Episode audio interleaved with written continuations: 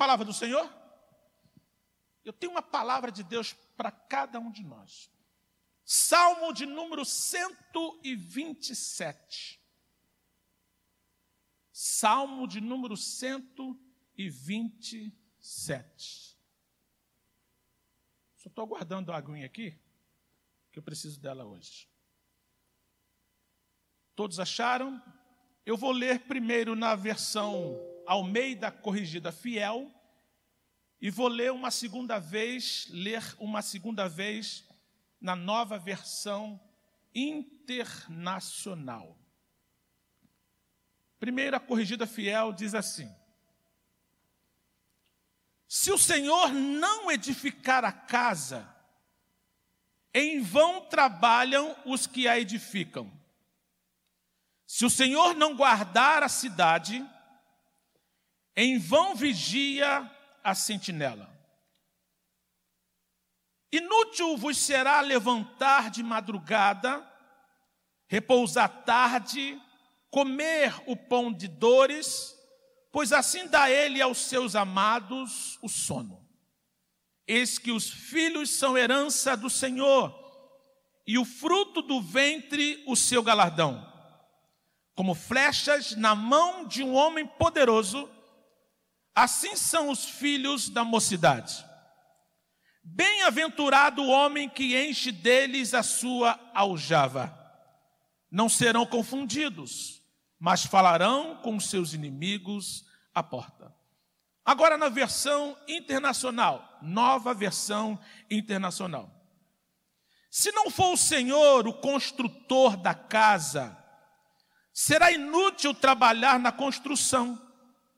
Se não é o Senhor que vigia a cidade, será inútil a sentinela montar guarda. Será inútil levantar cedo e dormir tarde, trabalhando arduamente por alimento. O Senhor concede o sono àqueles a quem ama. Os filhos são heranças do Senhor, uma recompensa que Ele dá.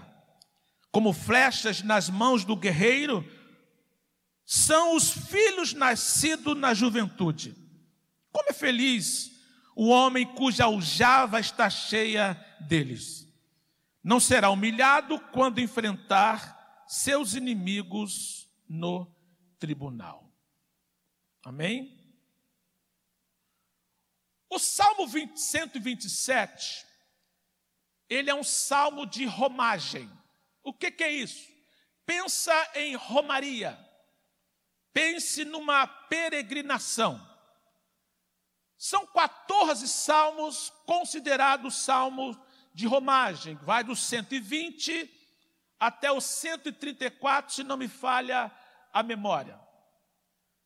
E esse salmo, além de ser o salmo de romagem, é conhecido como o salmo da peregrinação, também é conhecido como o salmo dos degraus. É um dos salmos dos degraus, dando uma ideia de subida, dando uma ideia de que quem está caminhando para uma determinada direção, quem está em romaria, está em direção a um lugar onde tem que estar subindo.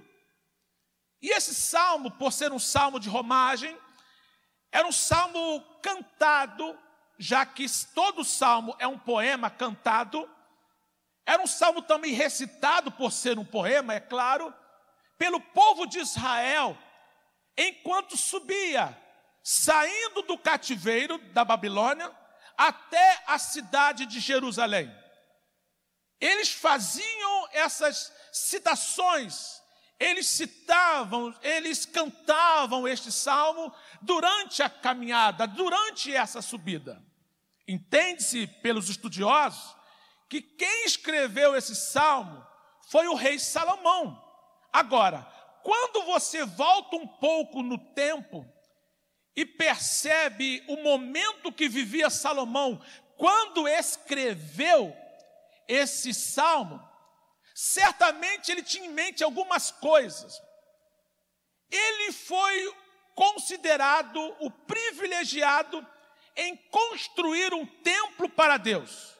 Quem conhece a história vai entender que o pai de Salomão, Davi, ele quis construir um templo, um templo, que é chamado na Bíblia de um palácio para Deus.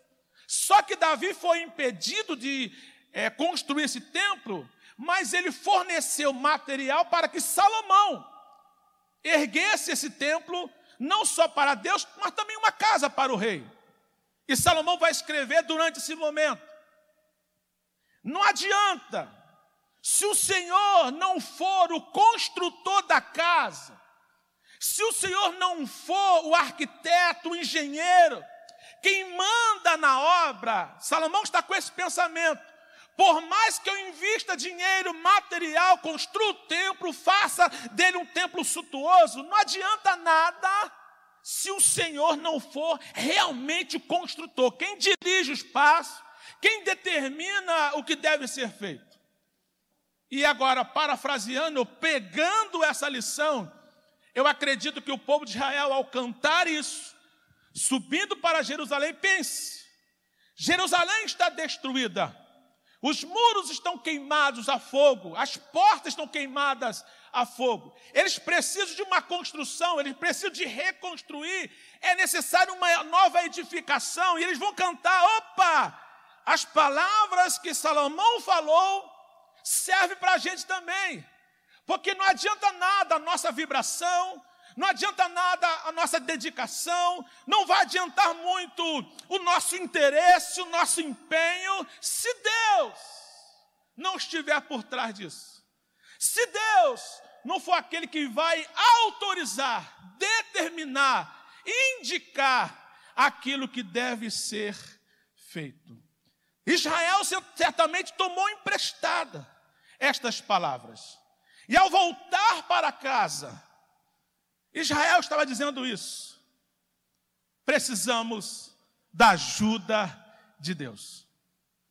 Nós temos que entender isso nos dias atuais. Nós estamos no ano de 2020. Falo isso propositalmente, porque esta mensagem será ouvida em outros anos e as pessoas podem não entender o momento que nós estamos passando de pandemia, de um novo normal, de uma reconstrução. Nós temos que fazer alguma coisa, precisamos mudar alguns hábitos, precisamos ter cuidados a mais, precisamos ter um interesse para ajudar mais uns aos outros, ou seja, nós temos muito que construir mais. Se o Senhor não for o construtor da casa, inútil será a nossa vida, o nosso trabalho. Esse é o principal ensinamento. Ele não está desestimulando. Ele não está dizendo assim, não precisam fazer nada. O trabalho é só meu. O trabalho é só de Deus. Não, ele está dizendo o seguinte: quem tem que estar por trás de tudo que nós vamos fazer é o próprio Deus. Se ele não for o construtor da casa, inútil será trabalhar na construção. Na construção da nossa vida ministerial, na construção da nossa vida familiar, na construção da nossa vida empresarial, na construção da nossa vida de uma maneira geral, nós não somos o construtor, nós fazemos parte da construção. Isso tem que ficar bem, bem claro nas nossas mentes. Tudo que eu intento fazer e eu me eu assumo que eu faço parte do povo de Deus, então tudo que eu faço, eu não sou construtor. Eu trabalho na construção. Por trás, fazendo o que realmente interessa. O que sabe que deve ser feito é o próprio Deus.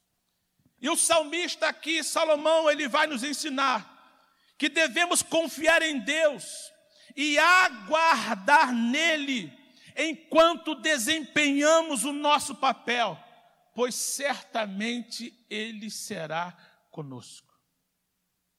Por isso que o tema da mensagem é a limitação humana e a bênção de Deus. Por mais que eu seja estudioso, não estou dizendo que sou, mas eu digo de uma forma geral. Por mais que eu seja dedicado em um determinado assunto, eu não estou dizendo que o sou. Por mais que eu seja bom naquilo que eu estou fazendo, não estou dizendo que o seja. Eu vou precisar daquele que dá o ar que eu respiro, que dá sabedoria quando eu preciso e forças para eu caminhar. Esse é o principal ensinamento do salmo. Dependa de Deus em tudo que você fizer, porque sem Ele nós vamos esbarrar na limitação humana. Irmãos, eu estou maravilhado com o que Deus tem feito aqui na nossa igreja. O empenho de algumas pessoas, eu preciso abrir aqui um parênteses. Limpando a igreja, pintando as grades, colocando a nova lona, dando ideias, irmãos, tirar todas as cadeiras, limpar esse chão. Eu ainda não contratei, talvez nem faça, aquela empresa que sai é, higienizando. Posso fazer depois do culto, depois desse culto de domingo, na segunda-feira, se nós conseguimos contato, que não conseguimos até agora. Mas os irmãos vêm aqui de máscara, limpa tudo. Todas as cadeiras foram limpas. Todo o chão e pinta e arruma. Pessoas vêm aqui doando o seu tempo. Irmãos, enquanto o ímpio, quase que eu falei ímpio desgraçado, mas não falei isso não, não. Enquanto o ímpio fica falando mal de crente, dando dízimo para pastor, a dedicação das pessoas vindo aqui na igreja. Alguns eu tenho até que ter cuidado. São pessoas de idade, faz questão de trazer o dízimo, quer entregar para o pastor. Aí quando vai entregar o dízimo, eu falo assim, ó. Eu falei, irmão, quase isso não. Quem, quem, sai de reto não é a pessoa, não. Sai de reto, pastor. Aí eu faço assim. Mas é um carinho, uma coisa tremenda. No primeiro, nos primeiros cultos, houve aquele baque, a diminuição das ofertas, porque sofremos, todo mundo sofreu, inclusive a igreja. O compromisso era grande. Esse vou dizer até valor. E no começo nós precisávamos de 21 mil. Fez Jesus, como é que ficou? Caiu as ofertas, os dízimos. Porque teve gente que recebia X agora recebe metade. Então o dízimo é metade, que esquenta, porque dízimo é 10%. Uma pessoa só, praticamente, deu seu dízimo de quase 20 mil reais. Foi gente em plena pandemia. Veio uma pessoa dar um dízimo de quase 20. Temos que depender de Deus. Eu sei que eu conto com a fidelidade dos irmãos porque Deus conta. Só que a gente sabe também que acima da nossa dedicação, da nossa fidelidade, da parte que cabe a nós, Deus sabe que Ele é o construtor de tudo quanto nós estamos fazendo. E eu digo enquanto igreja, enquanto família, enquanto empresário, trabalhador, enquanto pessoa. Deus é o construtor da nossa história. A gente só faz parte da construção. Eu quero que você saia daqui hoje com esse pensamento. Eu não sou construtor da minha história. Eu não sou o arquiteto da minha história. Eu não sou engenheiro da minha história. Oh, aleluia! Quem arquitetou, quem é engenheiro, quem é construtor é Deus. Eu apenas estou fazendo parte dessa construção. E eu vou dizer o que é que eu tenho que fazer agora, construtor. Siga o projeto, siga o projeto, siga o projeto, siga o projeto, siga o projeto, siga o projeto. Charamandarabais. Siga o projeto. Siga o projeto. Eu fico às vezes triste quando eu vejo ateus pegando a Bíblia, estudando a Bíblia, praticando a Bíblia para dar certo na sua vida empresarial. E dá. Porque é só uma parte da Bíblia. Mas a Bíblia tem essa parte. A gente sabe que o maior teor da Bíblia é a salvação do homem. É o principal assunto, o principal objetivo. Mas enquanto aqui na terra, quantas instruções nós temos aqui para uma vida empresarial, para tudo. E tem ímpio. E eu tenho prova. Juiz William Douglas, servo de Deus, testemunho dele. Ele tem um, um livro baseado na Bíblia sobre sucesso. E alguns ateus chega para ele e diz assim: Doutor William Douglas, já tive com o doutor William Douglas algumas vezes. Diz para ele assim: Doutor, eu não acredito em Deus, eu sou ateu, mas eu coloco em prática esses princípios e realmente funcionam. Tudo bem, vão ficar ricos e vão para o inferno, mas pelo menos ficaram ricos, né? Não adiantou nada, mas tudo bem. Mas a gente que vai para o céu pobre, você pode ir para o céu rico. Está entendendo como são as coisas?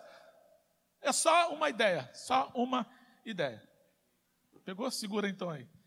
Eu quero trabalhar com os irmãos, não vou me demorar, quatro verbos que eu destaco nesse salmo. Eu gosto de destacar verbos, porque o verbo geralmente ele indica uma ação. Tipo, falar, você tem que fazer alguma coisa. Comer, você tem que fazer alguma coisa. Beber, você tem que beber alguma coisa. Ir, você vai ter que ir alguma coisa. Ser, tem que ser alguma coisa. Então, o verbo geralmente ele indica uma ação. Algo que tem que ser feito. E aqui, quando usar o verbo, nós vamos perceber que tanto para nós como para Deus, esse verbo tem que ser percebido. Qual é o primeiro verbo? Construir. A primeira lição você já pescou. Segundo verbo, guardar. Terceiro verbo, desfrutar. Quarto verbo, preservar. Repita mesmo, mesmo com as máscaras: construir, guardar, desfrutar, preservar. Então, o primeiro verbo, eu já falei alguma coisa, só vou reforçar. O versículo primeiro, parte A, diz assim: Se o Senhor não edificar a casa, em vão trabalham os que a edificam. Se o Senhor não for o construtor da casa, será inútil trabalhar na construção. Ponto. A construção desse projeto que nós estamos falando é coisa do Senhor. Ele é o construtor. Nós somos aqueles que trabalham na construção. Agora, nisso tem um ponto importante a pensar. Construir é difícil, mas destruir é fácil. Eu não sei levantar uma parede de tijolos, mas eu sei como derrubá-la. Uma vez, trabalhando com meu avô, coisa que eu adorava fazer, meu irmão não gostava não, Gesiel, mas eu adorava. Irmãos, eu inverti a situação, porque você também não gostava não, Jesus? Nenhum dos netos do meu avô Agenor gostava de trabalhar de pedreiro. Então nós éramos serventes por ordem dele. Aí teve uma vez que eu peguei uma massa lá e pá, pá, no chão. Eu, pá, pá. Ah, meu avô, lá que você mole, né? Assim, né? Gente, mas isso é fácil demais. Jogar massa na parede, que coisa simples. Eu peguei de novo. Não sei até hoje por que, que a minha massa não gruda na parede. O meu avô grudava tudo lá. O Elias, que já dorme no Senhor, trabalhou muito aqui na igreja, lá em casa, ele tinha uma, uma, uma colher de pedreiro, parecia uma pá. Grande, né? Lembra, lembra Jesus? Aí pegava aquela pá assim, grandona e eu falei, gente, eu não consigo nem com a colherzinha. Por quê? Construir não é tão fácil. Requer trabalho, dedicação, empenho. Mas destruir é mole. Deve ser por isso que a Bíblia diz que a mulher sábia, quando ela tem sabedoria, porque toda a sabedoria vem de Deus, diz que ela edifica, ela constrói. Agora, a tola destrói com as próprias mãos. Olha que coisa séria. Construir dá trabalho, mas destruir é fácil. Então é muito importante que a gente entenda que o nosso trabalho não é destruir. O nosso trabalho é ajudar na construção.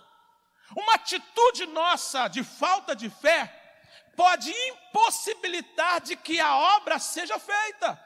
Mas quando eu confio que Deus está no controle, certamente essa construção vai em frente.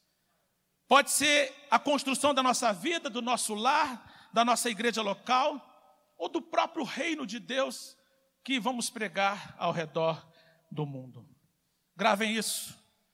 O Senhor é o construtor. Nós trabalhamos na construção, em tudo.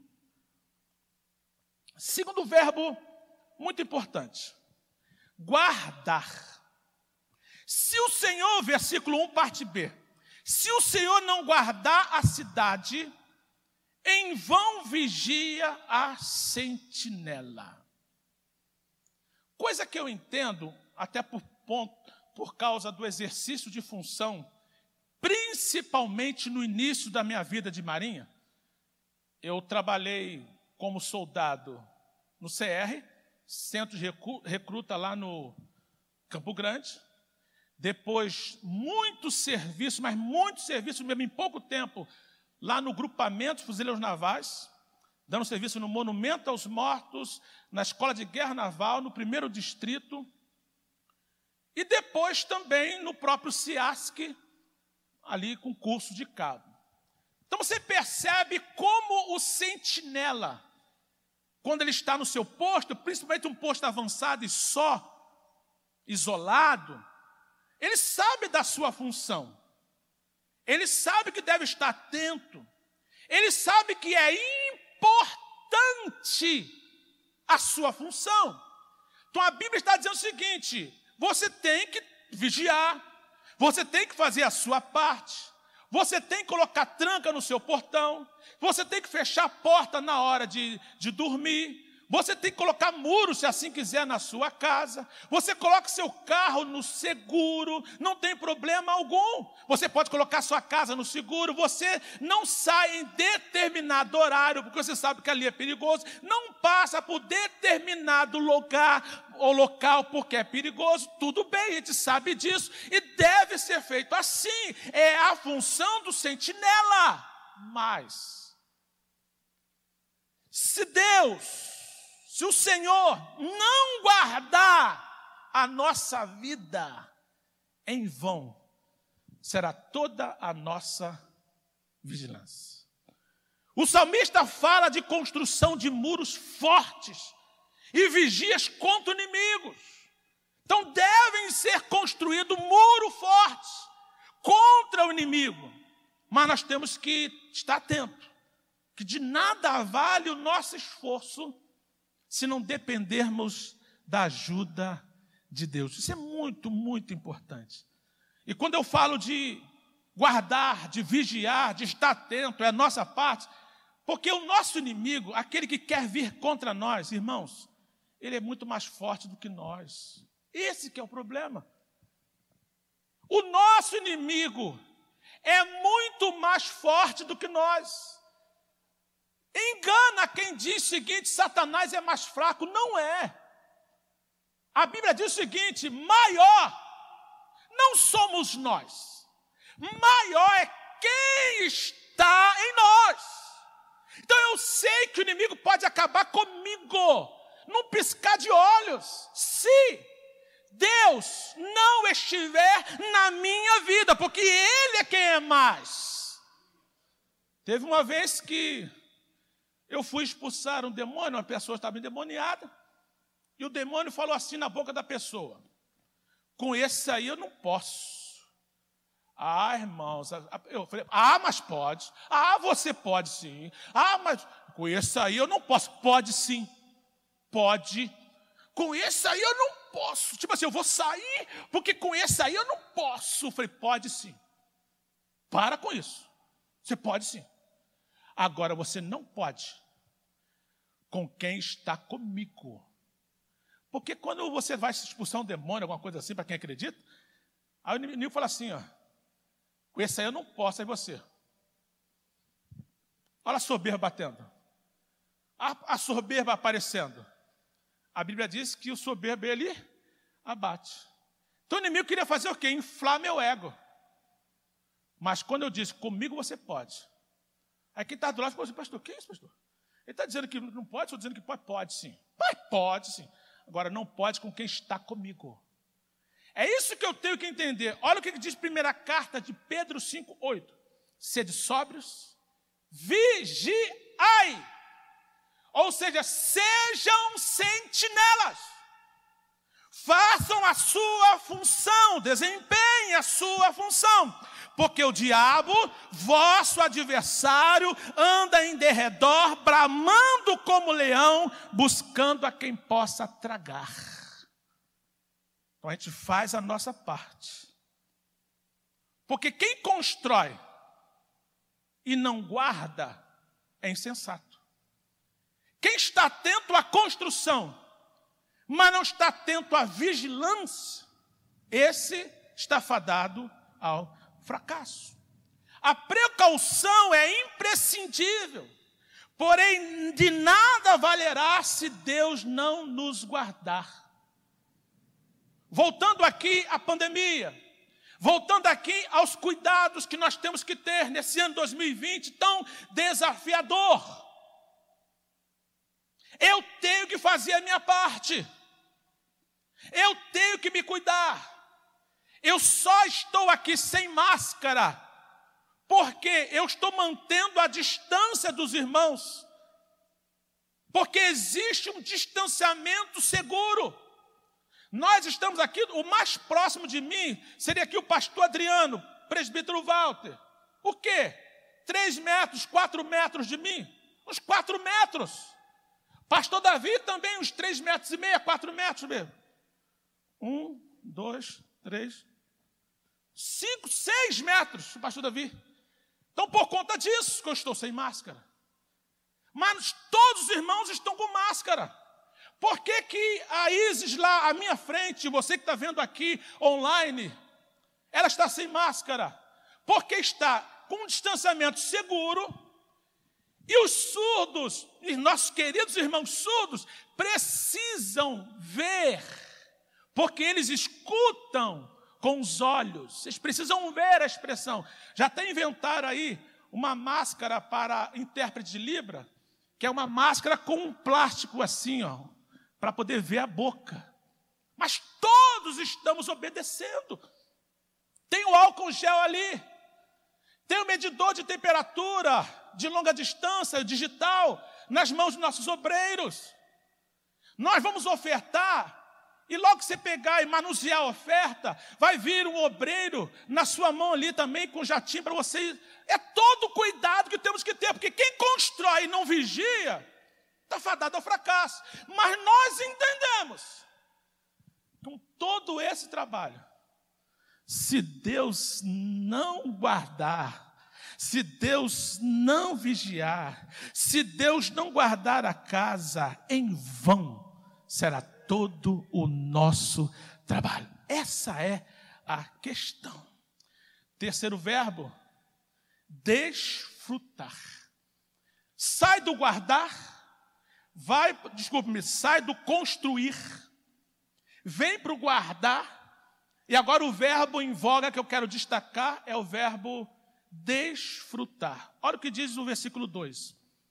Inútil. Começa assim, na versão que eu tenho em mãos. Inútil. Vos será levantar de madrugada, repousar tarde, comer o pão de dores, pois assim dá ele aos seus amados o sono. Pensa comigo. O povo de Israel eles eram muito de agricultura. Desculpe-me. O sistema agrário era algo comum para os israelitas. Eles trabalhavam com agricultura. E a maioria dos agricultores sabem que, principalmente naquela época, eles tinham que dormir cedo e acordar cedo. Esse era o normal. Já que eu vou acordar cedo, eu vou dormir cedo. Quem dorme tarde não quer acordar cedo. Quem dorme cedo não vai acordar tarde, geralmente é assim. Mas aqui a Bíblia está dizendo o quê? Não adianta dormir tarde e acordar cedo. Ou seja, a pessoa está de uma forma frenética, fazendo de tudo, relançando a mão, ela não descansa, ela faz, dorme tarde, acorda cedo, dorme tarde, acorda cedo, dorme tarde, acorda cedo, fica frenética, ela não consegue desfrutar. Ela não entende que se Deus não guardar, ou Deus não edificar, inútil será essa nossa vida frenética. Eu me preocupo em algumas mulheres, principalmente as mulheres, nesse quesito que eu vou falar, que estão tão preocupados em arrumar a casa que não desfrutam da casa. Isso é uma preocupação. É claro que você tem que cuidar da casa. Eu já entrei numa casa, é claro que a pessoa deixou eu entrar. Mas a sala da pessoa era quase que inviolável. Você chegava, se você fosse um pouco mais íntimo, te recebia na varanda, na copa, em algum lugar fora, mas a sala não. Por quê? Para não bagunçar a sala. Irmãos, quer dizer que a sala não pode ser bagunçada, ou seja, não pode ser usada. Então tem gente que é tão, é, tão dedicado numa limpeza que não usufrui da limpeza. Então tem que ter o um equilíbrio. Tem homem que é assim também, ou mulher que trabalham. O homem, principalmente, colocar aqui, para não dizer que eu não estou chamando a atenção do nosso lado aqui. Eu tenho um amigo, eu posso dizer o nome e o testemunho, porque ele fala isso em público. Coronel Almir da Costa. Ele só conseguiu aproveitar a família depois que ele conheceu a Jesus. Ele falou que perdeu muito tempo, porque ele chegava tarde os filhos estavam dormindo. Ele saía cedo, os filhos estavam dormindo. E ele perdeu toda a infância dos seus filhos. Aí ele brincava e dizia assim: ah, Pastor, agora também eu estou tirando todo atraso com a minha netinha Isabelinda. A Isabel chama de Isabelinda. Aí se dedicando ali. Mas ele se arrepende. Daquele momento que não aproveitou os filhos, hoje ele aproveita os filhos. Eu não sei nem quantos netos o coronel me tem. Eu lembro da Isabelinda. Se ele ouvir essa mensagem, um grande abraço para ele, que eu estou com saudade dele. Ajudou muito essa igreja. Depois eu conto o testemunho da vida desse homem de Deus para a DEC, para quem não sabe, mais especialmente para que diz. Então é importante que você entenda que a dedicação, que o trabalho, que o empenho deve ser uma realidade na nossa vida. Mas de nada adianta tudo isso se nós não desfrutarmos. O Salmo 23, versículo 2, corrigida fiel, diz assim: Deitar-me faz em verdes pastos, guia-me mansamente a águas tranquilas. Olha só a versão internacional, a NVI, nova versão internacional. Que coisa interessante, no mesmo sentido com outras palavras. Olha só, em verdes pastagens me faz repousar e me conduz a águas tranquilas. É como se a Bíblia dissesse o seguinte: essas ovelhas ah, é um ativismo só. Dorme tarde, acorda cedo, dorme tarde, acorda cedo. Eu tenho que pegá-la e conduzi-la a águas tranquilas em verdes pastos, porque se eu não fizer isso, elas não vão. Então, desfrutar também faz parte da vida do homem e da mulher de Deus. É muito importante que a gente entenda que nós nos cansamos durante a obra de Deus. Deixa eu enfatizar. É normal. Nós nos cansamos durante a obra de Deus. Eu não posso me cansar da obra de Deus. Mas tem hora que eu estou cansado. Raramente acontece isso, mas eu já fiz. Pastor Davi, favor por mim. Eu não vou para a igreja hoje, não. Eu tenho que dar um tempinho aqui. Eu estou eu tô cansado. Geralmente eu não faço isso. Sabe o que eu faço? Eu peço permissão a Papai do Céu. Porque a vida de um pastor, e eu não reclamo disso, é assim, eu gosto, sem problema algum. Não é simplesmente ficar aqui e vir pregar e pronto, ou assistir uma boa mensagem. Quando eu quero descansar um pouquinho, isso é raro. Eu falo, Davi, eu vou chegar só na hora da mensagem e vou dar uma escapulida depois da mensagem. Aí eu vim aqui igual um crente comum. Eu sento ali, ouço a mensagem, aleluia. Aí quando termina a mensagem, eu viro e vou embora. Raramente, porque eu estou cansado. Porque é normal nos cansarmos durante a obra. Para um pouquinho. Porque você precisa desfrutar. Porque quem não para para descansar não desfruta. Você tem que saber o seu limite. Agora, eu não posso me cansar da obra. Eu não aguento mais, eu não quero mais fazer a obra. Sai para lá. Não, não, não. Eu tenho que descansar. Por isso que ele faz. Descansar em pastos verdejantes. Porque quando eu consigo fazer isso, eu vou entender que o próprio salmista do Salmo 23, também é o salmista do Salmo 3, ele diz assim no versículo 5: Eu me deitei e dormi. Acordei porque o Senhor me sustentou. NVI, em paz também, desculpe-me, em paz, NVI, o Salmo 44, versículo 8, o mesmo salmista. Em paz também me deitarei e dormirei, porque só tu, Senhor, me faz habitar em segurança. Construção faz parte. Guardar, vigilância faz parte mas nós também temos que desfrutar. Para terminar, quarto verbo é o verbo preservar. De nada adianta construir e guardar nossas cidades, nossas casas, nossas famílias. Não adianta nada desfrutar de tudo isso que foi edificado e guardado. Não adianta desfrutar disso se eu não preservo. Preservar. Deixa eu dar apenas um testemunho. Depois eu venho aqui para a mensagem que eu preparei.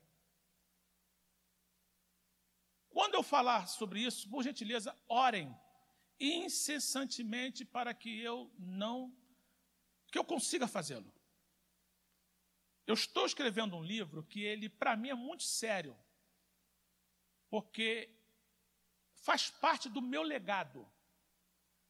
Eu quero deixar para as próximas gerações. A minha filha me assustou ontem e falou assim: pai, só tem 55 anos. Eu falei, pô, Davi, para com isso, Davi. Eu tenho 52. Vigia.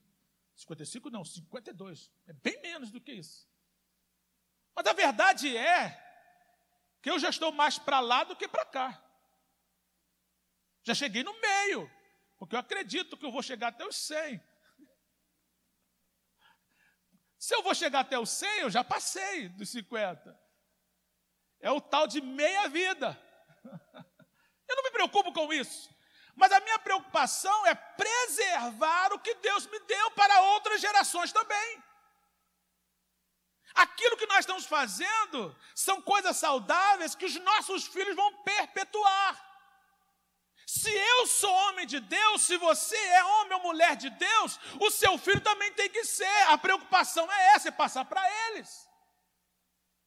É muito triste quando a gente lê na Bíblia, se não me falha a memória, José foi um homem extraordinário. E diz a Bíblia que o rei morreu que conhecia José, aquele rei que honrou José, que colocou José como primeiro só abaixo dele.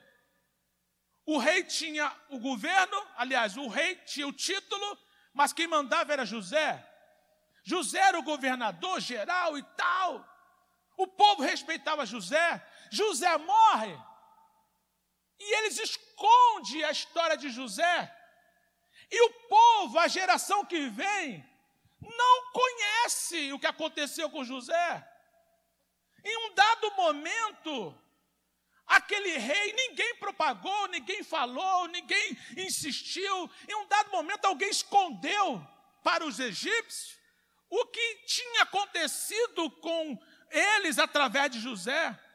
E a mesma preocupação eu tenho que ter. Os meus filhos não podem esquecer o que Deus fez na minha vida, o que Ele vem fazendo até aqui. Nós guardamos, nós construímos, nós guardamos, desfrutamos, agora nós vamos preservar. Isso é muito importante. E aqui ele vai falar justamente de filhos. Eis que os filhos, versículo 3, são heranças, são herança do Senhor e o fruto do ventre seu galardão. Como flechas na mão de um homem poderoso, assim são os filhos da mocidade. Cinco. Estou lendo na NVI. Bem-aventurado o homem que enche deles a sua aljava.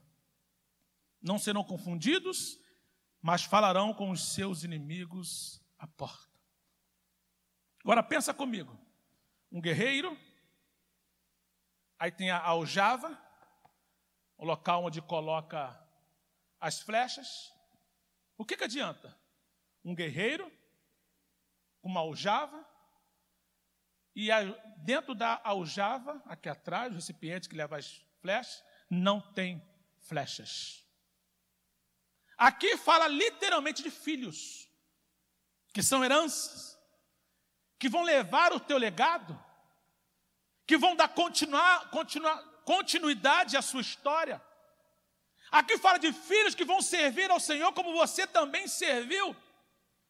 Aqui fala de filhos que vão continuar fazendo a diferença como você fez.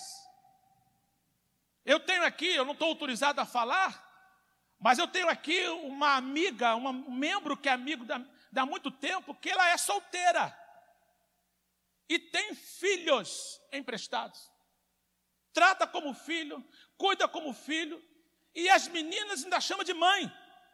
Porque você não precisa ser casado para ter filhos. Você não precisa ser literalmente pai ou mãe para adotar alguém ou deixar que a sua história seja perpetuada por alguém que esteja abaixo de você, olha abaixo entre aspas, que precisa de uma instrução. Tem um homem que eu não vou chamar, não falar aqui o nome dele, ele é muito instruído, xinga palavrão como poucos, desbocado, mas a preocupação dele é deixar discípulos, pessoas que entendam a sua filosofia e coloquem diante. De repente você não casou, o casou não tem filho, mas não tem problema. A questão não é essa.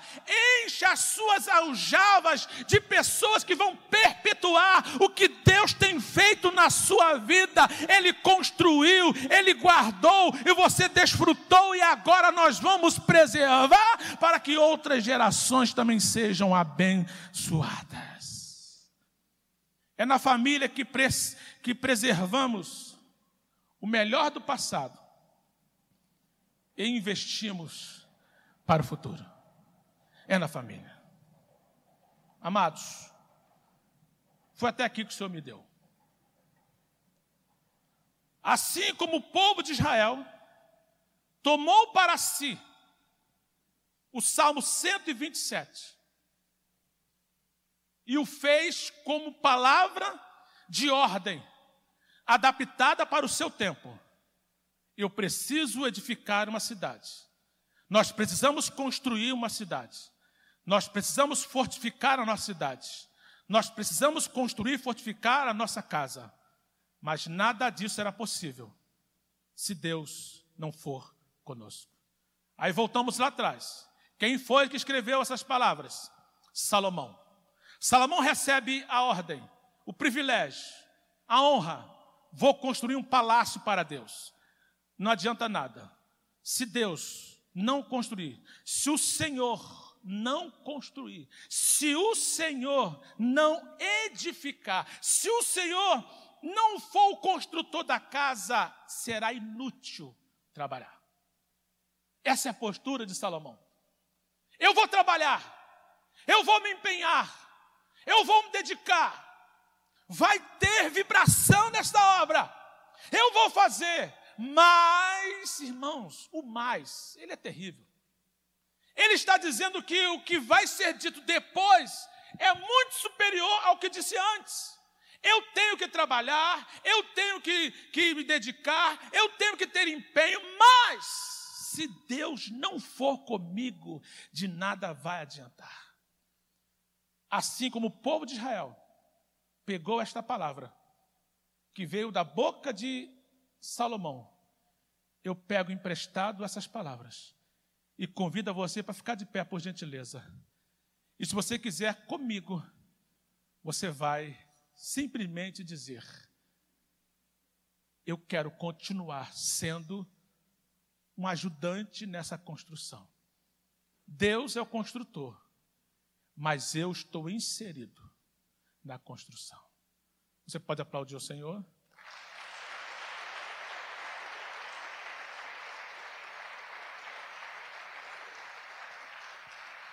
Aleluia.